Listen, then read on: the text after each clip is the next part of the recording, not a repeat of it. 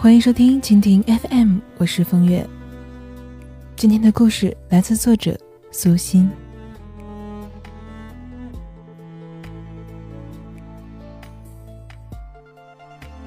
我之前呢有一位女同事小黄，她工作挺努力的，也很积极，就是太喜欢关心别人的私事了，比如说什么张三出轨啦、李四失恋了之类的。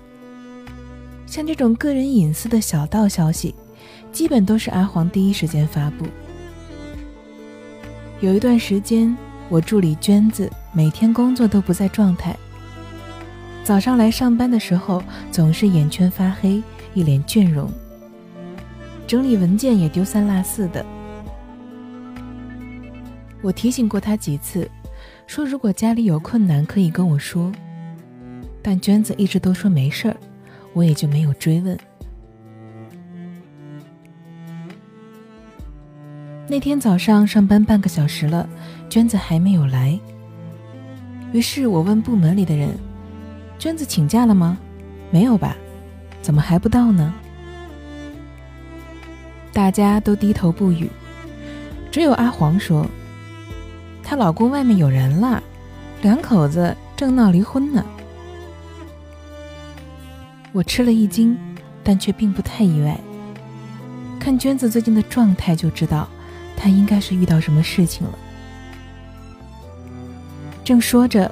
娟子急匆匆的一溜小跑进来，看见我之后，很不好意思的说：“姐，我车子有点小毛病，忙着找人修，以为不会迟到的，结果还是晚了。”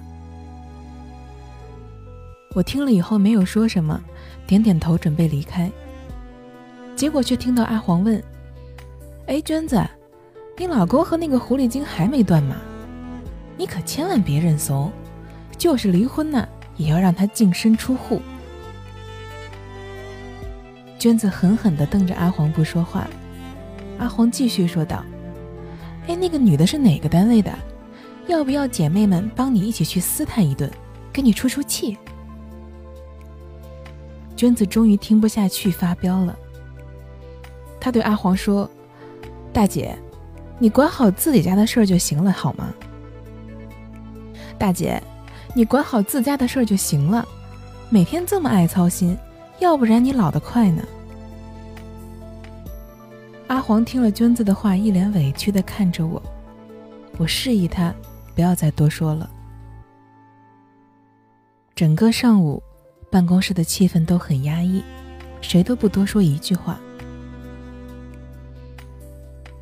中午下班时，小黄走在后边和我嘀咕说道。你说我好心好意的喂娟子，你看看他那是什么态度呀？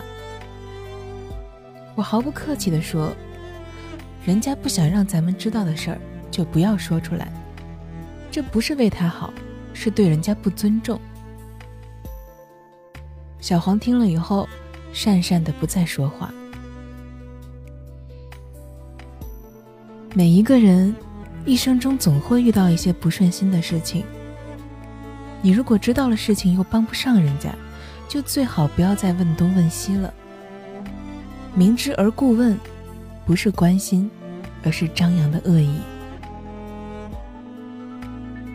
在两年前，我们同学聚会，为了活跃气氛，班长说让大家带上另外一半。同学们陆续的到了约定的酒店，纷纷介绍自己另一半给大家认识。我去的已经比较晚了，我到的时候，班长说就只差云云还没到。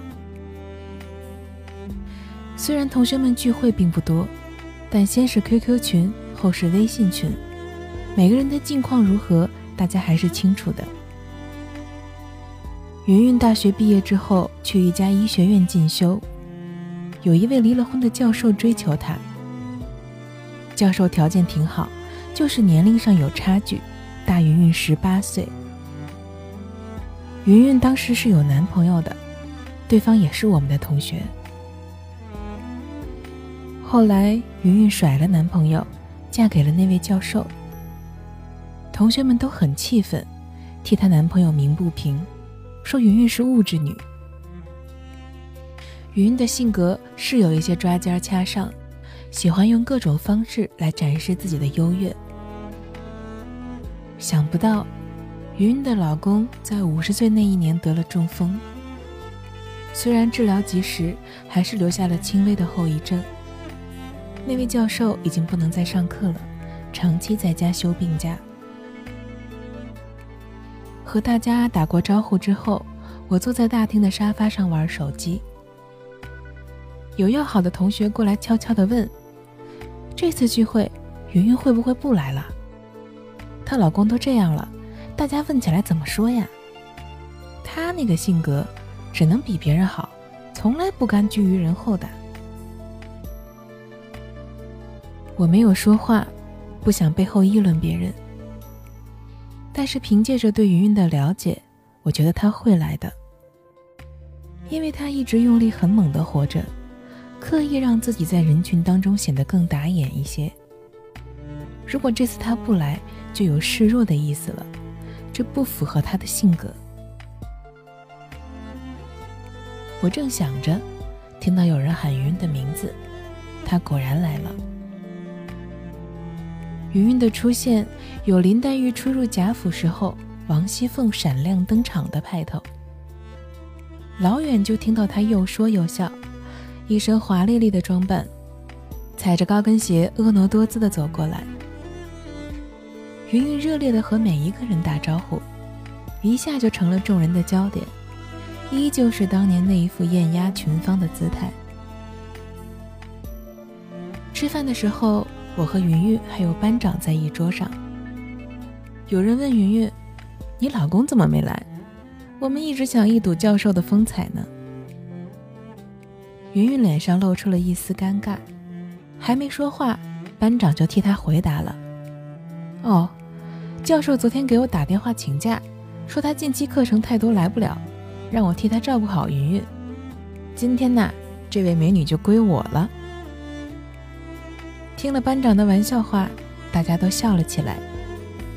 云云也笑着向班长投去感激的目光。那次聚会之后，再也没有人提云云的老公，大家愉快的一起玩耍了两天。从这一件小事上，我对班长的人品又有了更深的认识。真正的修养，不仅是宏观的道德。更有那些带着温度的细节。人生的旅途中，没有人会一直保持顺风顺水，没有几个人不是一路跌跌撞撞、磕磕绊绊的行走。谁都难免有败走麦城的时候，也难免都会有陷入低谷的时候。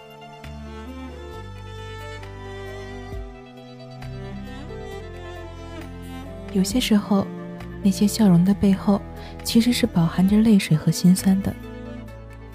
你要学会理解他的软弱，他的痛苦和他的不容易。有些人的不幸需要你的安慰和关怀，而有一些人，却只是需要别人假装不知道而已。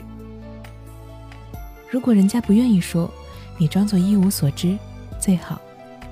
明知道而不问。才是你人格魅力的升华，也是你最好的修养。